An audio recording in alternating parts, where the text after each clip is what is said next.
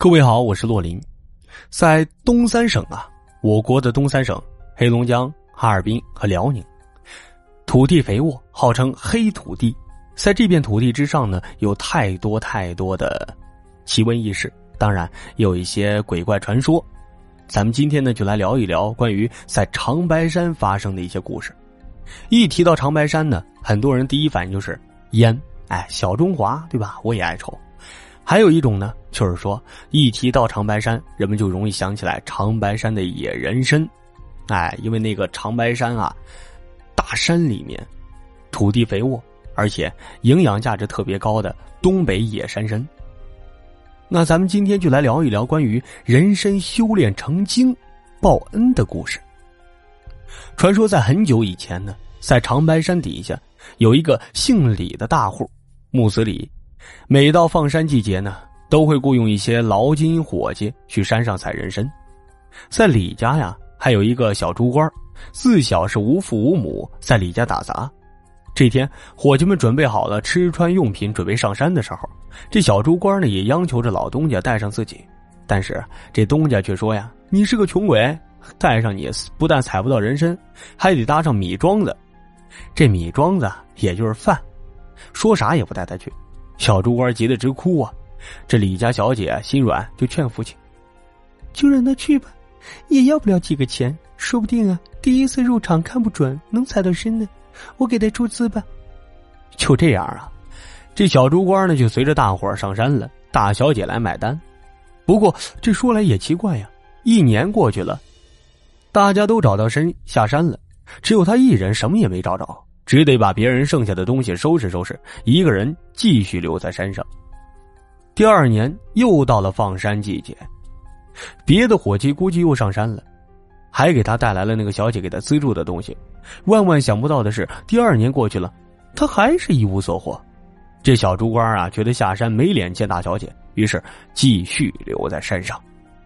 一转眼，第三年又放山了，这回啊，伙计里。给小猪官来捎来口信就说让他今年务必下山，找不找得到都无所谓。小猪官十分感动，也很愧疚。这一年没日没夜的寻找，但是直到伙计们都下山了，他还是没找到一颗参，也没脸下山。于是啊，就又留在了山上。这天，他在山上瞎转悠，突然刮起了一阵旋风。只见这旋风前面呢，有一个白衣的老头拼命的跑。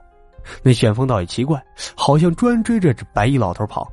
小猪官呢是个热心肠，二话没说，拦在这老头的前面，拿出随身带着的铲刀，狠狠的劈在那旋风上，好像劈中了什么。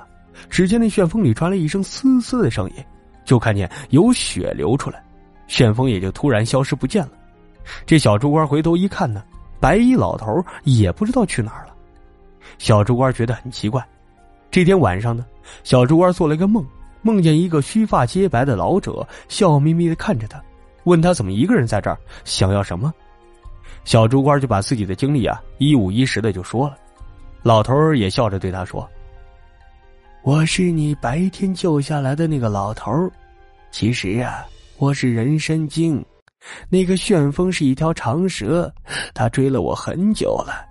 那天我是真的跑不动了。”幸好被你救下来，不然我可能被他一口吞下肚子了。这一大一小啊，两人参，你可以选一个。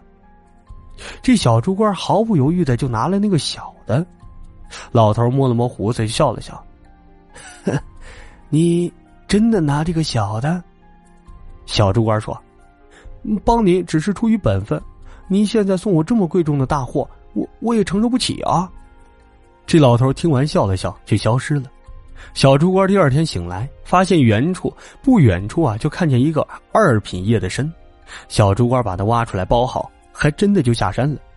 这天啊，李家来了一个收参的老客，正在收参。这老东家看见小猪官回来，于是就问道：“给你资助了这么多年的米庄子，是不是都打水漂了啊？你这穷鬼，说你没这个命，还非要去。”小猪官当时是羞愧难当啊，于是想起了那个二品叶的参，递给了老东家。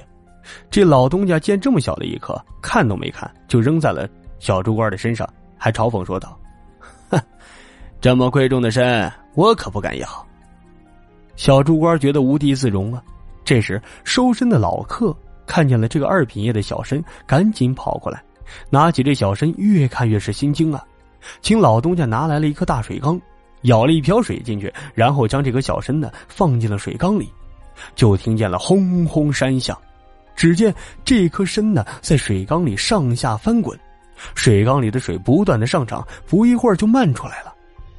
老客赶紧拿起这颗参，就说道。宝贝啊，宝贝啊，这这这是传说中的龙参呐，无价之宝啊！如果遇上大旱之年，这颗深的水可以浇灌良田万亩；如果是出征打仗，可以给千军万马饮水啊！老东家听了，赶忙擦了一个嘴，想起刚才对小猪官，这顿时老脸通红，恨不得找个地缝钻进去。不久之后。老客呢，带着小猪官进京，将这龙身献给了皇上。皇上大喜，封他为五品逍遥员外郎。那老客也当了个都统。小猪官其实早就喜欢上了李家小姐，刚回到李家就和小姐结婚了。这老东家呀，以前怎么看小猪官都是个穷鬼，怎么看怎么不顺眼。现在呀，哼，却真的是入赘为婿，变成了一个乘龙快婿了。好，以上就是咱们今天的故事。我是洛林，祝各位晚安，下个故事再聊。